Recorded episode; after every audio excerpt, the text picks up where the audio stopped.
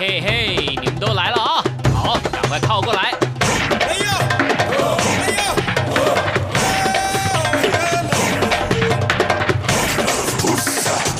想了解台湾吗？一起来收听《台湾红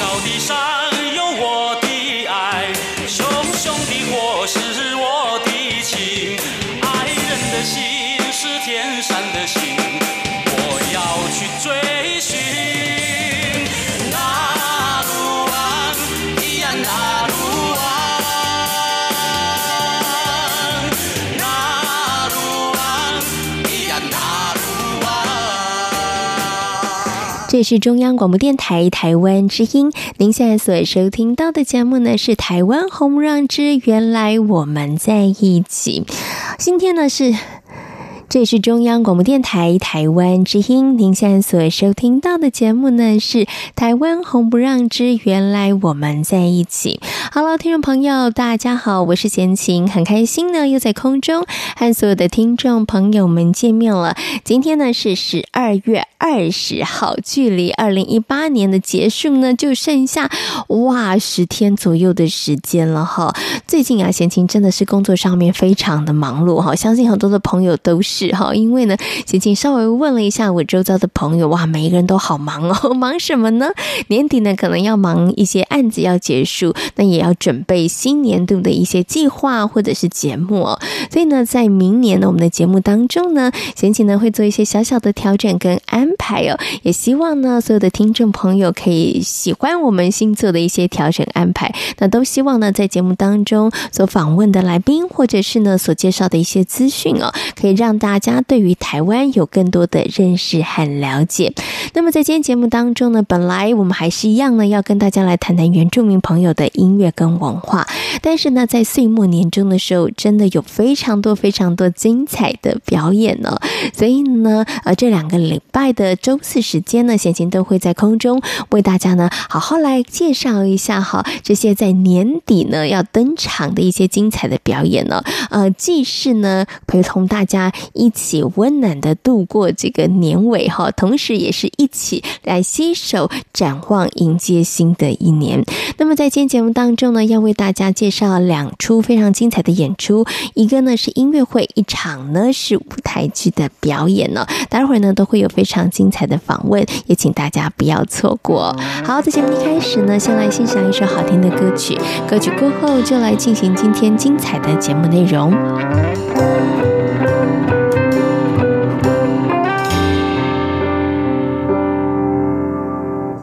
你以为我属于天空，我感觉你才是英雄。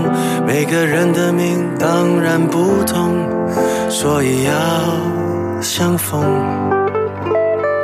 多平凡的人也一样，很需要梦，孤单向前走，偶尔回头看，没当孩子有多久。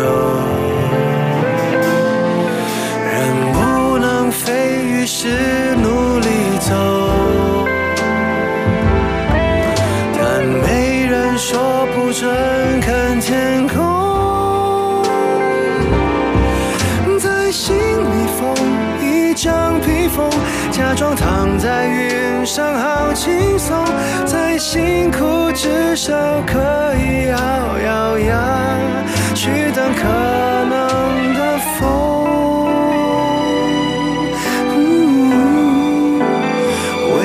谁腾空？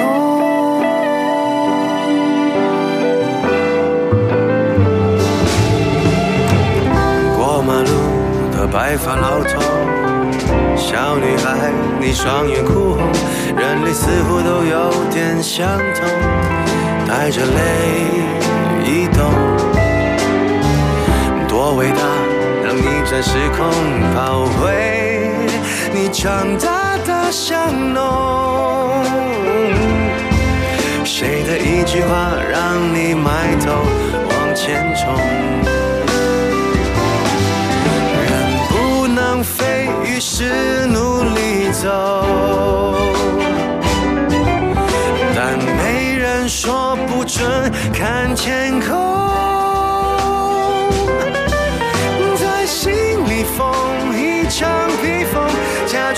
在云上好轻松，在辛苦至少可以咬咬牙去等可能。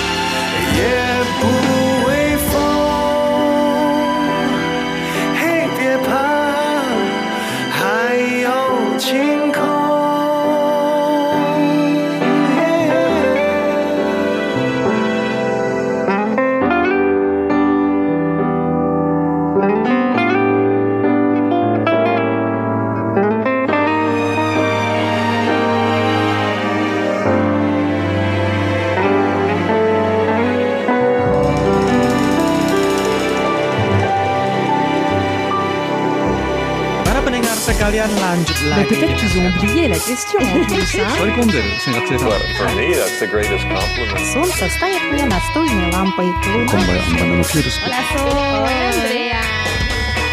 无论你在世界的哪个尽头，请你跟我这样做。Turn on your radio.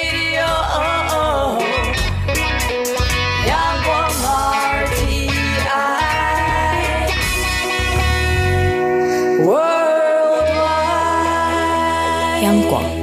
联系世界的桥。这是中央广播电台台湾之音，您现在所收听到的节目呢是台湾红不让，我是贤琴。接下来呢，在我们节目当中呢，要进行的单元是艺文部落格。今天艺文部落格呢，要为大家来介绍奏出福尔摩沙音乐协会呢，呃，所举办的二零一八年的这个音乐会。很高兴的在今天节目当中呢，为大家邀请到协会的秘书长以及呢参与这一次的演出的音乐家来到节目当中，跟所有的听众朋友做精彩的介绍。不过，那我们要先邀请呢协会的秘书长呢品竹呢来到节目当中，跟大家来进行分享。Hello，品竹你好，主持人好，各位听众朋友大家好。是，可能很多的听众朋友呢，对于奏出福尔摩沙音乐协会哈，呃，不是那么样的熟悉。那是不是可以先请品竹来为大家介绍一下？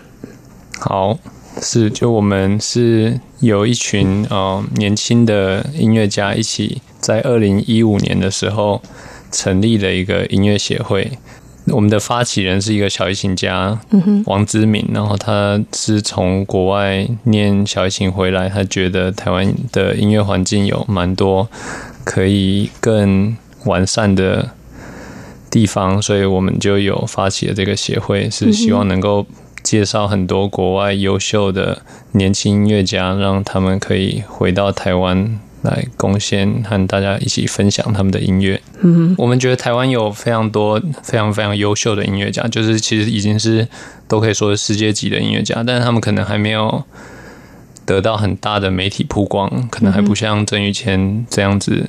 就是在这之前，其实他们还是已经非常优秀了。那我们希望能够给他们更多的资源和支持，这样子让他们可以在这条路能够。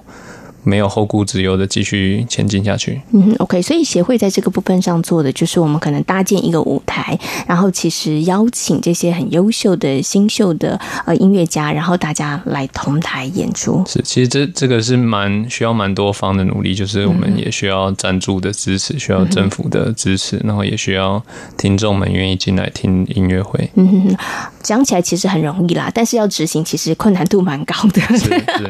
然后这个活动其实你们二零一五年的时候协会成立，然后从二零一六年的时候就开始办了这个新秀崛起的系列音乐会。对，二零一六、二零一七、二零一八到今年已经是第三年了。是是。那我想请问一下品卓，连续这样办办到第三年，对不对？你你觉得在这个过程当中，我们刚刚前面讲，它需要多方的这个挹注啊，包括了人力、财力 很多的部分上面哈。你自己在这样执行的时候过程当中，你觉得会比较辛苦的，在办这样子的一个音乐会，或是三年的时间下来，你觉得遇到比较大的辛苦的点，或是困难跟挫折是什么？有一些很固定，就是不容易的，就是要找到听众，要让听众愿意进来听我们的音乐会。嗯这个是一直都不太容易的，每一年都在想方设法，怎么可以让更多的听众进来？是是是。对，嗯哼。然后找赞助其实也没有那么容易，因为有时候赞助他不一定看得到，嗯，不一定会觉得这个东西能够带给他有很高的价值，或者他不一定会觉得在短期之内这个。可以有什么样的收益？嗯，对，OK，所以是在听众还有在赞助商的部分上面会，会会会稍微还是比较辛苦了。尤其这几年整个经济大环境不是那么好的情况下，其实这个部分要做，其实又更加的吃力了。对对，不过在邀请音乐家的部分上面都很顺利嘛，大家其实都很愿意热情相助这样子的一个活动嘛。是因为我们就是希望。提供给音乐家支持，并不只是一个口号，也就我们也会真的就是给音乐家我们觉得还不错的待遇这样子。然后音乐家一般，我觉得就是音乐演的非常好的那些音乐家，其实他们人一般也都还蛮好的。就是基本上就是他的表现很优秀的，其实人也很谦和。对对对对对，所以有这样子的一个机会，他们其实也愿意。他们这边是，就是这这比较不是执行上的困难点，这比较常是执行上比较容易的地方的。是是是是，OK，好，所以那是不是其实已经到了今年二零一八年第三年了？所以你们其实慢慢是不是已经有打出一些口碑，或者是说，哎，其实真的，刚刚你讲，虽然观众不容易找，但是是不是也养了一群观众？是，是，他们其实到。岁末年终的时候，他们其实就会期待，因为每一年邀请的这些音乐家也真的都非常的优秀，所以他们也会期待说：“哎，今年又邀请了哪些音乐家？”有吗？有这样子的一个观众的回馈？我有，我有这样的感觉，只是就是大家喜欢你和大家认同你和大家真的会来听，有时候还是需要一些努力，让它真的能够发生这样子。嗯哼，口耳相传很很重要，然后它其实有的时候也需要一些时间的累积。对，第一年可能就是开疆辟土，真的比较困难一点，但是累积到今年二零一八年，状况有比较好一点吗？有 有好一点，在在听众方面，是是是，好好，那我们现在就要来谈谈这个二零一八年的这场这个音乐会了哈。其实每一年都在办一个这样子新秀崛起的系列音乐会，但是呃，每一年你们会不会给定自己定一个，比如说主轴啊，或是目标？比如说我今年是以什么样的器乐为主，或是以什么样的主题为主？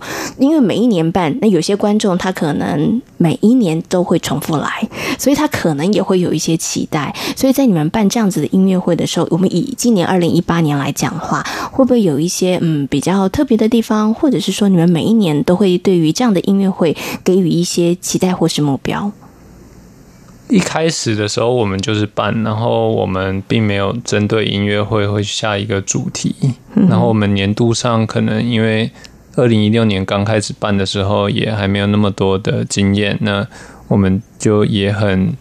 常常是可能两个月前我才知道我要办了，那就赶快努力这样子。嗯、那到去年开始，一般我会请音乐家帮我们一起想一个，他这场音乐会想要传达给听众们是什么样的一个感受，然后就针对这个主题在曲目上跟这个主题做一些连接。是，但是就年度的主轴还是会以。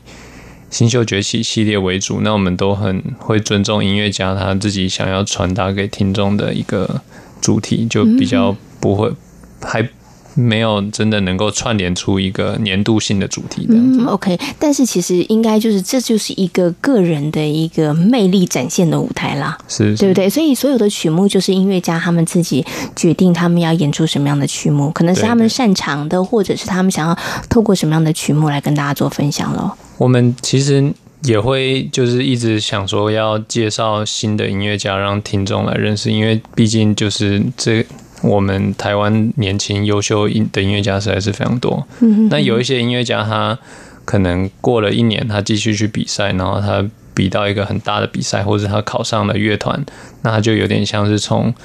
新秀崛起系列里面毕业了，这样子。是，对，是你们就不再邀他了吗？我们也很乐意邀他呢，但是希望说再把这个机会给其他的人，是是是哦，OK OK，好好，所以其实你们会每一年都是希望新的人吗？还是说其实有一些人他可能前两年出现了，今年还是会出现，会有这样子，会会有这样子的，但是我们没有说他一定需要毕业这样子，是，对对对，不强迫啦。对对对如果他有时间啊，愿意共襄盛举也是 OK 的。OK，好，那么以今年二零一八年的音乐会来讲，我们今年有几位的这个新秀的音乐家来参与，先帮大家做简单介绍好吗？今年我们请的哦，曾经是新秀的钢琴家汪艺文，是，然后他现在已经不是新秀了。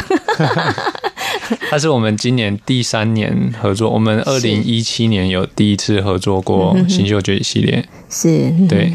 然后我们有请到去年有参与到我们新秀崛起系列音乐会的，呃，华裔小提琴家周颖，是，嗯哼。所以这两位其实都是二零一七年也有参与，那今年也继续在参与的，对对，嗯哼。那除了这两位之外呢？郑恩琪，我们在二零一六年年底的年度音乐会有和他合作过，他也是非常非常优秀的一位中提琴家。是，嗯哼，OK。就这三位，然后我们这一场音乐会会有七位音乐家，中提琴家颜子晴，他算是协会创始以来就一直在的一个。成员是是 OK 好，所以今年的这个呃新秀崛起的系列音乐会头，我们邀请了三位的新秀音乐家，对，然后来同台演出。那刚刚呢，其实呢，品竹有特别提到了我们的呃钢琴家汪一文，还有小提琴家周颖哦。那今天呢，我们也邀请了两位要来节目当中跟大家分享。好，好，那我们要先谢谢品竹为大家做的介绍了。不过呢，这一段当中我们要来放一小段的音乐，先为大家介绍一下好不好？这首曲子。这首曲子是德弗札克的钢琴五重奏，然后这一首曲子是我们二零一六年年底在成品表演厅的时候邀请了小提琴家周颖和其他四位音乐家一起合作演出的。那这首曲子其实它特别的地方是，就是有周颖也有郑恩琪，然后。这两位音乐家都也会在我们今年年底的时候一起跟我们合作演出。是 OK 好，所以大家可以先来听听他们的过去曾经表演的精彩的片段。是好，那也非常谢谢呢品竹跟大家所做的分享，谢谢你，谢谢千晴。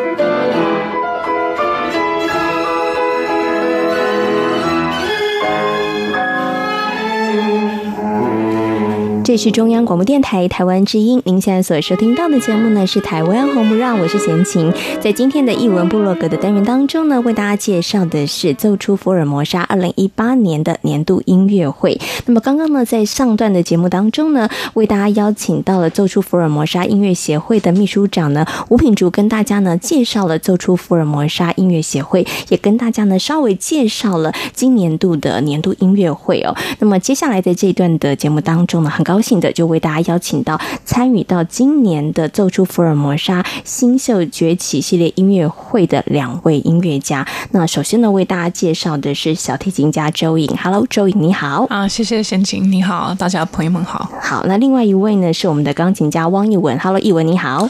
主持人好，各位观众朋友大家好。好，刚刚品竹说你已经不是新秀了，要反驳一下。呃，这么讲，其实我还算是新秀了。其实我觉得。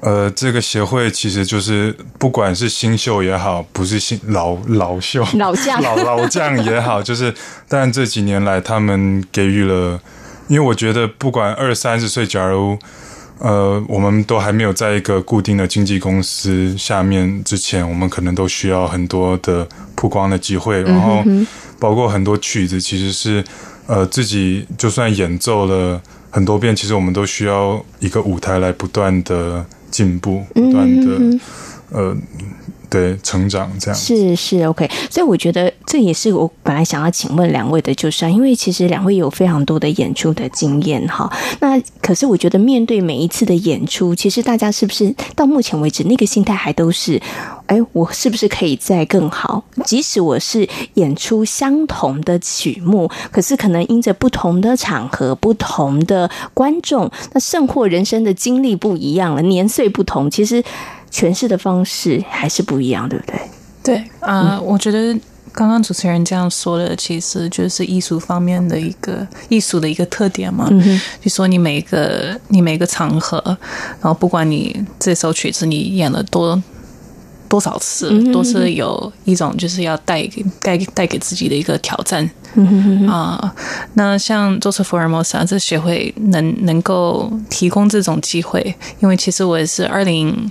应该算在二零一五年就已经跟协会有一些关系了，是有参加一些音乐会。那每次都是有学室内乐的一个室内乐里面的一些嗯比较重要的作品嘛。那也是通过他们才能得到这个机会去学。那像这次也是，嗯，我们演的 Mendelssohn 和 Shostakovich 这些我以前都没有学过，所以就觉得有这种机会是蛮。就感觉蛮幸运的，嗯，OK，所以也是一个自己的一个尝试跟挑战跟学习的机会了。所以我发现其实是不管老将或是新秀啊，在音乐这条路上，其实就是一直不断的学习。好，即使是拉过弹过的曲目，可是你可能不一样的人生经历，它弹出来你诠释的方式不一样。然后你可能不同的编曲、不同的合作伙伴，他可能还是不太一样哈。所以就是不断不断的学习。好，好，那刚刚呢，其实周莹有提到了，你从二零一五年等于是呢，奏出福尔摩沙音乐协会才刚成立之后没多久，其实你就跟这个协会其实有一些些的呃，怎么讲因缘，然后开始有一些联系。当时为什么？为什么会跟这个协会上面有一些联系的呢？啊、呃，是缘分吧。那个王志敏就是协会的这个呃 founder 创办创办人，不好意思，不好意思，中文不是很流利。嗯、他那时候跟我读的是同样的音乐学院，啊、就是英新英格兰音乐学院啊、呃，他算是我学长。后来呢，他也因为我们成了好朋友，所以他后来也给我分享了他一些就是创创造。创这个协会对协会的一些理念，然后我就很有兴趣，因为其实那时候我我虽然有有一些家人在台湾，但是还没有真的去。了解台湾的环境啊，音乐环境，尤其是音乐环境。是，所以后来，嗯，他他就说他想办这个二零一五年这个年度音乐会嘛，刚好有一些他想邀请的音乐家，我也认识，也在同样的圈子里边。嗯、比如说像我们去比赛啊，也会见到。嗯、那后来他他就邀请我去去演奏。，OK，好，所以我们这个缘分从二零一五年结下，就一直到现在，二零一八年还在延续当中，对，对不对？好，那刚刚其实周莹有提到了，就是哎，其实不止演出，其实也创创造了一个平台，让你有演出的机会，也让台湾的可能关。乐迷朋友认识了哦，有一位小提琴家，他的名字叫做周颖之外，其实对你自己来讲，你刚刚有提到，哎，也让你可以尝试不同的曲目，然后跟室内乐这个部分上面做一个合作，它其实也是一个可能跟以往的演出经验来讲很不一样的学习。对，但最大嗯最大的意义是，每次来台湾演奏完之后，都会有一些小朋友们，就是年轻小提琴学小提琴的学生，都非常的。呃，热热热情热情，嗯哼。啊、呃，然后就可以认识他们学历学小提琴的过程呢。嗯、因为会，比如说像汪一文说，刚才会学会会提供一些大师班的机会，嗯、或者就跟嗯，就是个人的课，就是对了解一下学生的一些他们的经历，然后他们在台湾教教育制度里边的一些。嗯想想法 reaction 是，是。所以呃，这个对我来说是最大的意义，因为这样也会考验一个音乐家他们对社会，嗯，就是有没有真的有一种责任感，嗯，对。OK，好，那刚刚其实周颖有提到了哈，就是说，呃，这个大师班了哈，那是我们私底下聊天，所以要请一文来补充一下，因为其实，在前一段的时候，品竹有提到了，在协会这个部分，希望我们可以建构一个平台，让这些呃新秀的音乐家有一个演出的机会。那另外呢，在这个可能是学习的部分上面，我们可能也可以提供一些些的注意或是帮忙。那这个部分，我可能要请一文来帮大家说明一下，就是像刚刚周颖有提到的这个大师班的部分，嗯。所以其实呃，协会常常会在呃，我们这些音乐家在台湾的时候，就是尤其是在音乐会之前，嗯、有一部分当然也是宣传我们呃即将要到到来的音乐会讯息。那当然也借由这个机会呢，让我们到一些呃国高中或者甚至大学，呃去呃指导一些大师班，然后就包呃里面就会让我们跟学生有一些交流啊，然后。呃，通常学生上完课之后，可能对我们也比较有一点认识，是，那也、嗯、也许会更有兴趣来听我们的音乐会这样子。嗯、OK，好，所以这个就是一个算是也是创造另外一个平台跟机会啦，可以让更年轻的，尤其是在台湾很多音乐科系还在这个呃可能修研修的这些学生们，他们其实有机会可以认识你们，对不对？哈、呃，然后同时也可以呢，在他们的学习的这个路上，大家呃可能可以从你们的口中。你们的经验当中，他们可能也可以有一些呃学习。或者是一些累积就是了，对，就当然希望我们就可以分，不见得一定是指导，不过有时候就是分享一下我们至少学习的一些过程跟经验这样。嗯嗯，OK，好，刚刚周颖提到说，这个跟学生的互动部分，其实是让他觉得有还蛮大的这个回回馈的，也让他觉得说，哎，来参与这样子的活动，其实也还蛮有意义的。那想请问一下译文，你你自己呢，在呃从呃跟这个协会合作，然后呢参与一些音。音乐会的演出，那一直到今年二零一八年，你觉得参与这样子的一个活动的过程当中，你自己觉得比较大的收获是什么？嗯、呃，其实我常常觉得收获，当然演奏给观众就是一个有一个平台，有一个舞台，呃、嗯，当然对音乐家来讲都是一个非常可贵的事情。那其实常常这个也许观众不见得会呃这么有感触，不过。包括周颖，其实我们二零一五年，当然之前就听过他的演奏，呃，但二零一五年我们一起在一个音乐节，在芝加哥附近 Ravinia 第一次认识，然后。那个时候并没有太多演奏机会，可是，在二零一五年，因为这个，其实我们第一次一起合作，然后在那个之后，就陆陆续续，其实其实合合作了蛮多次。那我对我来讲，这些系列音乐会常常往往是见老朋友，然后就会觉得它是一个。也不能讲，就朋友有一点像朋友聚会，就是大家一起 是你们音乐家的同乐会，有一点点像。然后室内乐，那我对我觉得室内乐最可贵的就是，尤其是当你跟一些老朋友或者是一些你特别合作的来的音乐家一起合作，那个化学反应其实是很奇妙的，也是对我们来讲也是非常宝贵的一些经验。是，你会不会觉得那个好像在音乐路上又又对多注入了一些些能量？因为你会觉得说，有时候我常常觉得哦，音乐这条路有时他有时候我会觉得它其实走起来蛮孤单的。你要自己一个人在琴房不断不断的练习，对不对？哈，虽然你你有很多很多演出，但是可能你就是要不断不断练习，很多的时候是你要跟自己相处的。所以我刚刚会问这个，就是哎，有一个这样子的聚会，那是事实上它是不是会让你在这条路上的时候，有的时候累啦，或者是说有一些呃瓶颈的时候，哎，还是有一群人，我们还是在同一条路上继续努力的这样的感觉。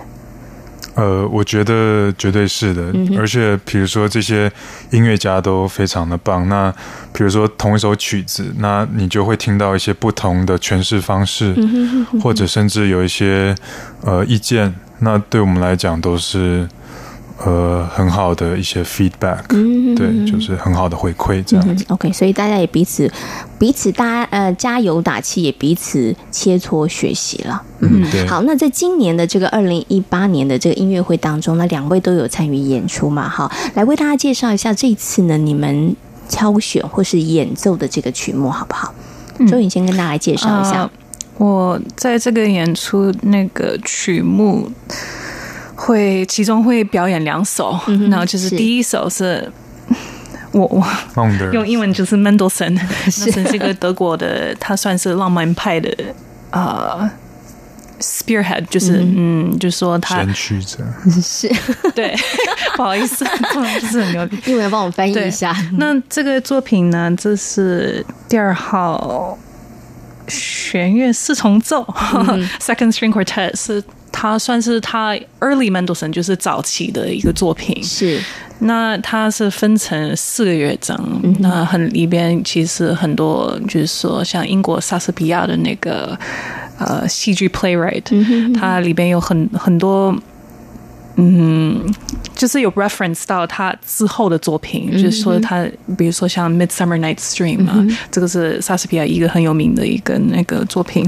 那他 Mendelssohn 也为他为这个这首作品有写了他自己的一个嗯乐队的 orchestral work，嗯。那像这里边，其实情绪方面就还蛮广泛的，嗯，就对整个 emotional contour 啊，呃，所以。这首呢，我觉得，呃，就是很全面，就是说他也有有悲也有喜，嗯，就他第一乐章其实就还蛮还蛮悲的，嗯，对，然后有很多焦虑，是对。那第二乐章就是有有比较平静的一个情绪，嗯，那第三乐章就是有有调息的，嗯，就叫做 intermezzo 嘛，嗯。然后第四样第第四乐章就是比较就是很完善的去把整个收尾了，对，收回了。啊。所以他他其实也有自己的一个哲学的。意义在啊，是 OK 好，所以它是一个情绪张力比较大的曲，比较比较广泛大的曲子，对不对？好，嗯，但这个也是可能观众在聆响这首曲子的时候可以。注意的一个可以完全可以对，对，对，比如说像第三乐章，它你一听就就觉得是一个很慢的舞蹈，就马上就听得出来。是、嗯、那像它它第一乐章和第四乐章，它有有一些就是还蛮还蛮明显的 quotation，、嗯、就是从从他以后的作品或者他的八重奏，嗯、对他很很有名的八重奏，也是他年轻的时候写的、嗯，就是有有一些呃怎么说连接可以可以。听到了，嗯，那这个平常观众，我觉得应该都会很有灵感，就听到了。对，嗯，OK，好，那刚刚呢，其实是周颖为大家介绍他这次演出的曲目。那接下来，请艺文为大家介绍一下你这一次在音乐会当中会演出的曲目。呃，所以呃，这首也会跟周颖一起表演，那就是肖斯塔高维奇的这个钢琴五重奏。那肖斯塔高维奇可能对。观众朋友们来讲，可能比较陌生一点。他，呃，是二十世纪的俄国作曲家。嗯。那他其实他是以交响曲还有弦乐四重奏呃出名的。嗯。那通常我们讲到这个肖斯塔高维奇，他最呃最有特色的，其实就是他通常都还蛮呃怎么讲，有一点。戏剧化我不太知道是不是对的形容词，不过它很 dramatic，嗯。然后他比如说他写的作品很多也是呃反射当时他对那个俄国政府的不满，史达林的一些迫害。当然。呃，那个史达林本身是不知道，还以为是歌颂是俄国的，所以他其实是作品里面很强调、很强调的一个元素，其实是有一点讽刺的。嗯、那当然在，在呃这首呃五重奏里面也会有多多少少这个成分，不过其实。呃，这算是他的中期作品吧，大概是他三十四岁的时候写的一个作品。嗯、那呃，他跟一般五重奏不太一样，是他有五个乐章，是。然后一刚开始是钢琴的独奏开始，然后之后呃弦乐也会参加进来。那它是一个也是蛮悲壮的一个第一乐章。然后第二乐章呢是一个副歌，呃，赋格就是每一个。乐器呢会演奏相同的一段旋律或是主题，然后每一个声部都会在不同的时间点重复这个主题出来。然后第三乐章呢是一个诙谐曲，然后它是一个像是华尔兹一样的，可是它就是以肖斯塔高维奇最呃非常 idiomatic、非常它具有特色的一个写法，就你一听就知道是他的作品。嗯然后第四乐章跟第五乐章其实是。呃，基本上都是连在一起演奏的。嗯、然后一般我们会觉得，呃，结尾应该是很，呃，很轰轰烈烈、很壮观的。嗯、可是它，嗯、对，很 powerful。可是它反而以一个，哎，突然是，对，没有它，对它有一点结尾，有点像让人家会心一笑。就它其实是一个用比较。呃，调皮的方式来写这个第五乐章，其实有很多有一点，它是一个非常自由的乐章。嗯，那当然用讲的，其实都很难叙述，所以也在这边欢迎大家来现场听。这样 OK，好。不过两位很厉害，我觉得把这个曲目讲得非常的清楚哈，也让大家可能有些基本的一些认识了。但是就像艺文说的，再怎么讲，讲得再精彩、再明白，还不如大家实际可以到这个音乐厅当中来听现场的演奏，那个感受你才会更加的深。音乐，音乐本来就是应该要用听的嘛，哈。好，我想最后呢，一文把我们的演出的时间跟场地告诉大家一下，好吗？呃，所以我们十二月二十二号的晚上七点半，呃，是在台北的松烟成品表演厅。嗯哼。然后在台中呢，则是在十二月二十八号的晚上也是七点半，在台中国家歌剧院。是 OK，好，所以你们要用一场非常精彩的音乐会陪大家一起来跨年，迎接二零一九年。好，对。好，那我们今天呢也非常谢谢呢周颖，也非常谢谢艺文呢在空中跟大家做这么精彩的分享。我们最后呢要来欣赏一首首曲子，那这首曲子来帮我们介绍一下好吗？呃，所以这首是我们年初的时候，也是呃这个奏出福尔摩沙的呃音乐会，在一月份的时候，呃跟周莹一起演出的柴可夫斯基呃的钢琴三重奏、作品五十的第二乐章。好，那我们来欣赏这首曲子。今天呢也非常谢谢呢大家在空中跟我们所做的分享，感谢你们，谢谢，谢谢，谢谢。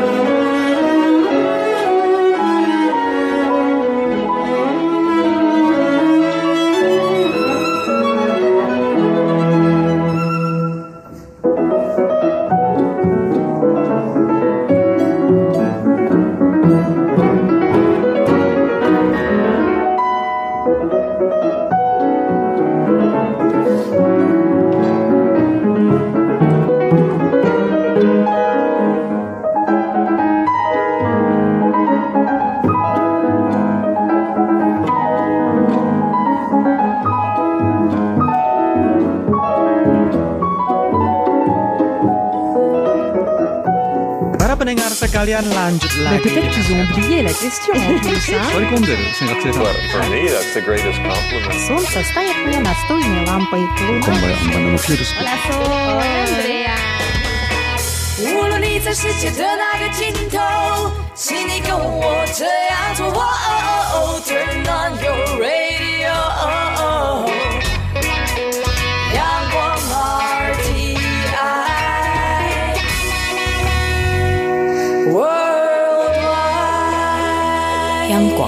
联系世界的桥梁。这里是中央广播电台台湾之音，您现在所收听到的节目呢是台湾红不让，我是贤琴。在今天节目当中呢，要为大家来介绍玩具工厂二零一八年的岁末演出《电梯的钥匙》。那么很高兴的在今天节目当中呢，为大家邀请到这出舞台剧的制作人雪球。Hello，雪球你好。还有我们的设计统筹魏匡正。嗨，你好。好，那邀请两位呢来到节目当中，跟大家好好介绍这次的演出《电梯的钥匙》。哈，好，那其实呢，我之前有稍微先看了一下这个故事内容，很简单，讲的就是一个女人的故事。对不对？对 然后她就要出门的这个店，这个钥匙在谁手中呢？就在她丈夫的手中。我们先来谈谈好了，为什么要制作一个这样的戏呢？剧本里面呢，其实是讲说这个女生被丈夫控制，可能就是剥夺了一些，就是离开那个环境的权利。是对，但是因为我们做的改变是呃更接近了现在我们生活上会遇到的状况，嗯、像是有一些就是女生女性迈入家庭之后，可能就会为了家庭思考。或者为了就是丈夫啊、子女，甚至就舍弃了自己原本想要追求的东西，嗯、就所以会希望是往这个方向，就鼓励女生去寻找自己更广阔的世界，或者就追寻自己想要的。嗯，OK。所以你这样讲，他原来的剧本可能比较偏向，可能就是类似我们常常可能会在呃社会新闻当中看到，他可能也许是一个受虐妇女的一个故事。类似，类似对不对？类似对，但是你们在重新解构这个剧本的时候，希望可以让它那个层次上面可能更更多元，可以更广泛一点，对不对？嗯，是没有错。因为其实剧本本身它是比较偏寓言式的，嗯，嗯，因为雅各塔本身是一个呃匈牙利的剧作家，是。然后他其实最有名的是一本小说叫《儿童日记》。对，这是我们那个年代大家比较熟悉的。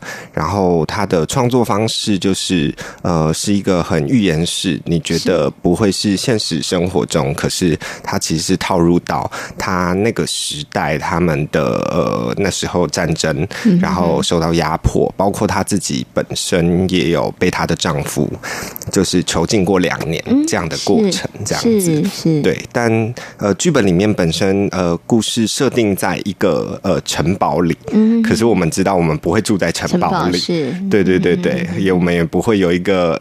呃，住在一个有电梯的城堡，然后还有一把钥匙，这样，所以它其实很预言，可是呃，故事很简单，但是呃，我觉得越简单的故事，然后道理越容易被被别人看见，这样。嗯，OK，好，所以有时候越简单的事物，其实我觉得它隐含的东西，就你看起来表面上是简单，但是也许我觉得它里头富含的很多的部分上面，其实你真的要花点心思，然后去可能读懂它，或者是去理解它了哈。那像。刚刚我们在讲这个呃电梯的钥匙，刚刚有讲了，它其实是一个改编的剧本。然后呢，两位有稍微提到了他原来的故事嘛？哈，刚刚雪球有讲，就是我们可能要现在是不是真的有一个城堡，也不是真的可能有一个囚禁这个女性的人，对不对？因为现在的女性啊，我们被囚禁的事物真的好多啊，受限制的部分很多。可是你们在这个戏的部分上面，怎么样去做一个改编跟表达这样子的一个你们想要传达的议题？尤其很特别，它其实是。一出独角戏，整出戏只有一个女主角，对，对不对？好，然后她一个人演七十分钟。对，所以你们要怎么样去这个把这出戏，然后做一个改编，然后同时让台下的观众在看的时候，他其实又觉得是有趣的，然后又可以了解或是感受得到你们所要透过这个戏剧所传达的呢？嗯，因为原创的故事本身它是讲说被囚禁，是，但是如果换到现在来讲，这可能是对女性的一种约束，嗯哼哼，就被制约了。是，但这个约束跟被制约，有可能是他人给你的，或你自己。就是因为一些观念或者一些就道德因素，自己绑住自己。然后在这出戏的呈现上面呢，其实算是就只有一个女女生担任演员，但是其实她在里面会切换不同的角色，嗯、也同时代表我们现在的就是各个年龄层的女性哦，就是她可能遇到的不同状况，会在呃剧中做一些不同的展现哦。对，OK，所以是。同一个女演员陈星，对不对？我们这次的女演员是陈星，然后她会演在剧中演不同的角色，对。然后不同的角色，她其实也可能代表着不同的女性，在不同的可能时空环境下，不同的身份，那可能面临的问题，或是面临的这个挣扎了，对，对不对？哦，OK，好，那。可是他在舞台上，他等于是七十分钟，他都不用下台，都没有下台的嘛，对，对不对？所以你们怎么样让他可以切换？要让，因为你没有下台，就没办法换衣服啊。所以他是用什么样的方式在做那个角色的快速的切换？这时候我们要问一下设计统筹。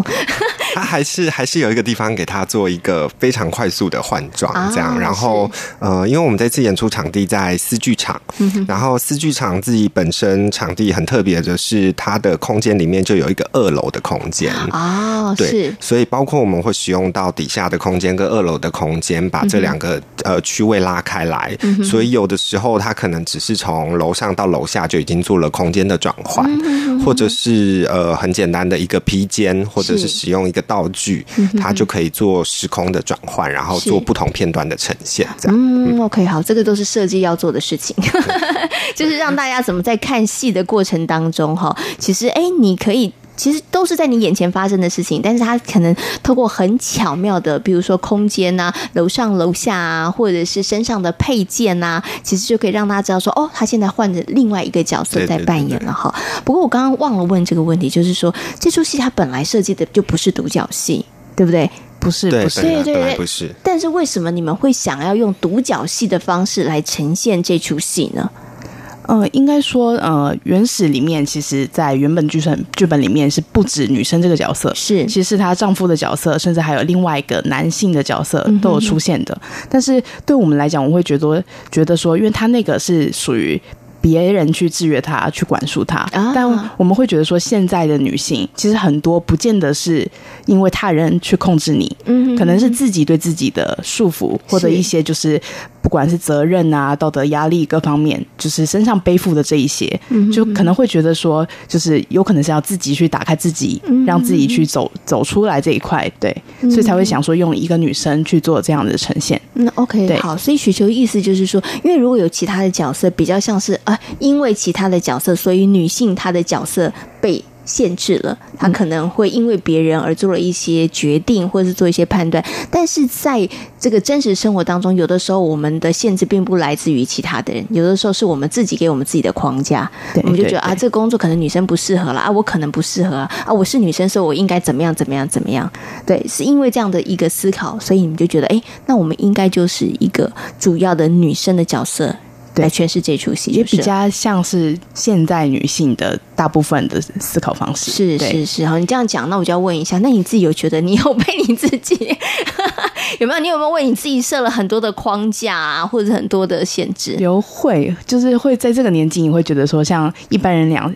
来讲说，三十岁其实就应该要迈入婚姻或什么，但其实你会想说，其实我还有很多我自己想要做的事情，嗯、我是不是应该先完成这一些，再去思考后面的？嗯、对。但是当身边不管家人啊，然后亲朋好友都开始一个个结婚的时候，你这个压力其实你自己会给自己莫名的背负上来。是，是。对。但其实如果真的你很清楚自己就是定位，想说我就是要做好，就做我自己去这一块的话，那你就会很明确的知道自己其实是想要的是，我想要的并不是跟。跟人家大众的那个线是一样的，嗯，我就是做好自己，然后这样我自己会很开心啊，很那个对，嗯，OK。所以雪球制作这出戏有没有也也自己有没有某部分也有投射在里面？其实我在。看牌的时候，我有蛮多感触的，是。对，就会觉得说，其实女现在女生身上有很多的约束，这些其实是都是自己给自己的，是对，就不是，并不是像人家讲说的啊，别人拘束你什么，不是，其实因为最后决定权都在自己身上，嗯，所以大部分其实都是自己给自己的，是。对，最主要是自己想法，其实你有时候想法一换。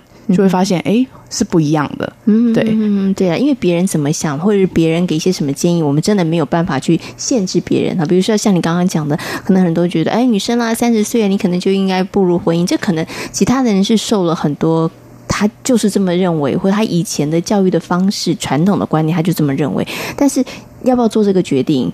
其实是在自己的身上了。对，就所以你自己也特别的有感触，就是对。然后一方面还有就是我们那时候呃接触纪律的走向，其实有一方面原本想说客群想要可以推往妈妈那个年纪的，嗯，就想说因为大部分的女性退休之后，其实因为早期他们会为了家庭、为了子女、嗯、甚至丈夫，然后会去为家庭付出，对对对。嗯、但其实你会发现，像我妈退休之后，她其实也不知道要做什么，是。对，所以有点是希望希望帮助他们找回到他们原本他们想要做什么，让他们去完成这一块，对，嗯、而不是就是因为现在小孩都大啦、啊，其实你已经可以放掉这些了，是。对，就可以自己去完成自己想要做的。嗯哼，OK，好，你刚刚说你们本来有设定这样子的一个目标出行，还是目目前还是？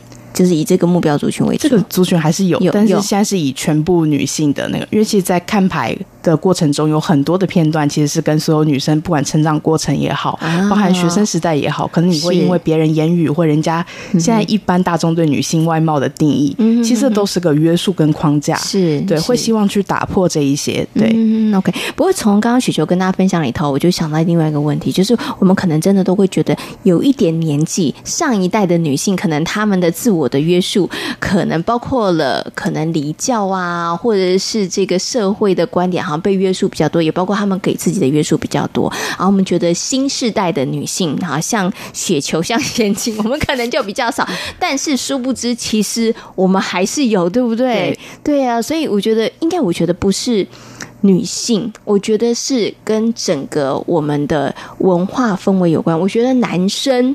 其实也有一些，就是自己给自己的一些框架、框阵，有没有？嗯、呃，当然，就是 其实刚讲到那个呃社会价值给我们的框架的时候，嗯、我先分享一段，我觉得剧本里面非常有趣的一段。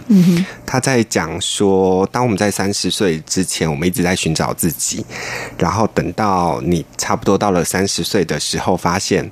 我活得很自己了，嗯哼，可是你就会开始看到一些文章是，呃，三十岁的女人必须要做的十件事，嗯哼，呃，如何活得更有价值，是。好，慢慢的开始找到自我，可是当你过了再一点点，三十五、三十六。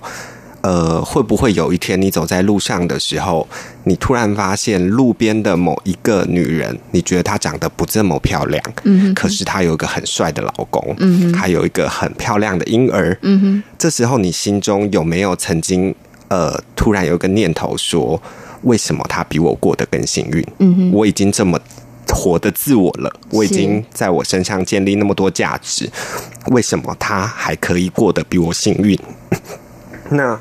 我觉得这段很有趣，就当你心中有这个声音的时候，你知道这个是不对的，可是你你到底是怎么样的过程，给你这样子的价值观？对，那所以我觉得这个东西就是整个社会。呃，在我们成长的过程中，给我们的印象，嗯、我们一直不断的呃，在寻求一个，对，寻求一个别人想要的价值，跟我自己想要的价值。是、嗯，那你真的现在此刻告诉你自己说，我现在活得很很很自我了，是真的吗？嗯、还是说那个最后的目目的到底在哪里？这样，我觉得这很有趣。嗯，那个自我是真的自我，还是别人告诉你的那一个标准的自我？没有错，没有错。但是我觉得。这个真的不止女性，套在男生身上也是适用的。雪球一直点头。对啊，所以我觉得它其实不只是，虽然看起来主角是女生哈，嗯、那故事的本来原著也是从女性出发，但是你知道它其实谈讨论的像。这次推出这个戏，他带我觉得其实应该放诸其实每一个人身上都准啦。大家其实真的可以看这个戏的时候想一想，你有多少你觉得自己该做不该做的事情是发自内心的，还是是别人告诉你你应该这么做，你不应该那么做？对，我觉得这个是可以让大家去思考的了。哈，这一次很特别的是，陈星本人跟我们的导演呃许宏伟有一起在进行文本上的改编，是这样，他就采用了一个他他自己本身非常独特的呃创作方式，叫做记录剧场。嗯哼哼，那记录剧场就是听起来我们第一个想到纪录片，是其实有点类似，嗯哼，就是在剧场里面再现某一些片段。呃对真实的生活片段、啊、是，但大家当然知道这不是不是第一手最完整的，嗯、因为因为纪录片至少是录下来那个，可是，是。呃剧场是再现嘛、嗯，就再演一次，对，再演一次，对对对，或者是我把我曾经遇到的故事说给你听，是。这个是。呃这一次非常特别的一个戏剧结构。嗯、所以我们如何在整个戏里面，你会看到呃本来这个属于电梯的钥匙的呃剧本文本的故事，嗯、然后某些片段却是演员陈星这个人来讲他的生活故事。嗯，那这个东西到底有什么关联？嗯，这样我觉得这个是这一次非常特别的东西。其实观众在看的时候哦，他其实会产生一种我觉得不同的角度的撞击吗？对。可以这样子说吗？对不对？哈，因为有一个我们在看的就是电梯的钥匙这个呃，这出舞台剧它本身它就会有一些主角的设定，会有一些角色嘛，对对不对？哈，然后呢，因为这个演出的演员名字叫做陈星，所以呢，在这个我们看到的戏剧里头，其实会有原来的文本的设计、脚本的设计，但是也会有陈星自己生活成长的过程的片段，他会当然是一定会适时的穿插。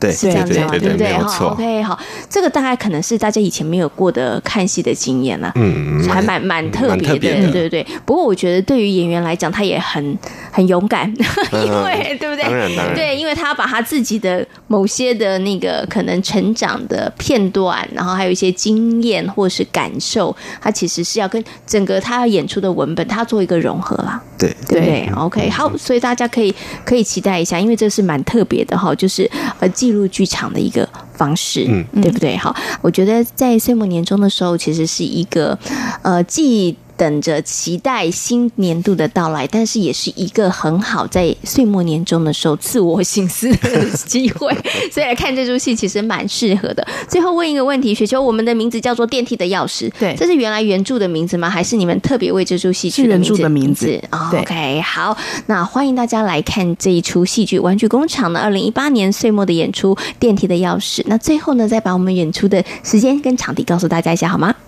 好，我们在思剧场，然后演出时间是十二月二十一号到二十三号，嗯，然后总共有五场。就礼拜五是晚上，然后六日都各有下午场跟晚上场，下午两点半，晚上九点半，这样。希望大家可以有时哦七点半，不讲成数了。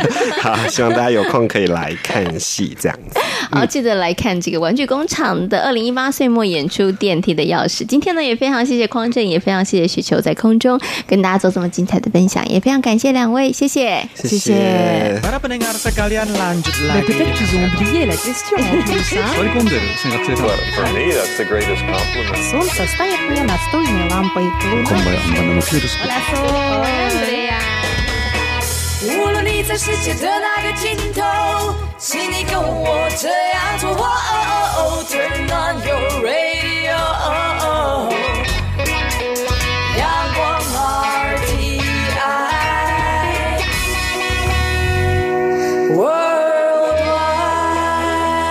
央广，联系世界的桥梁。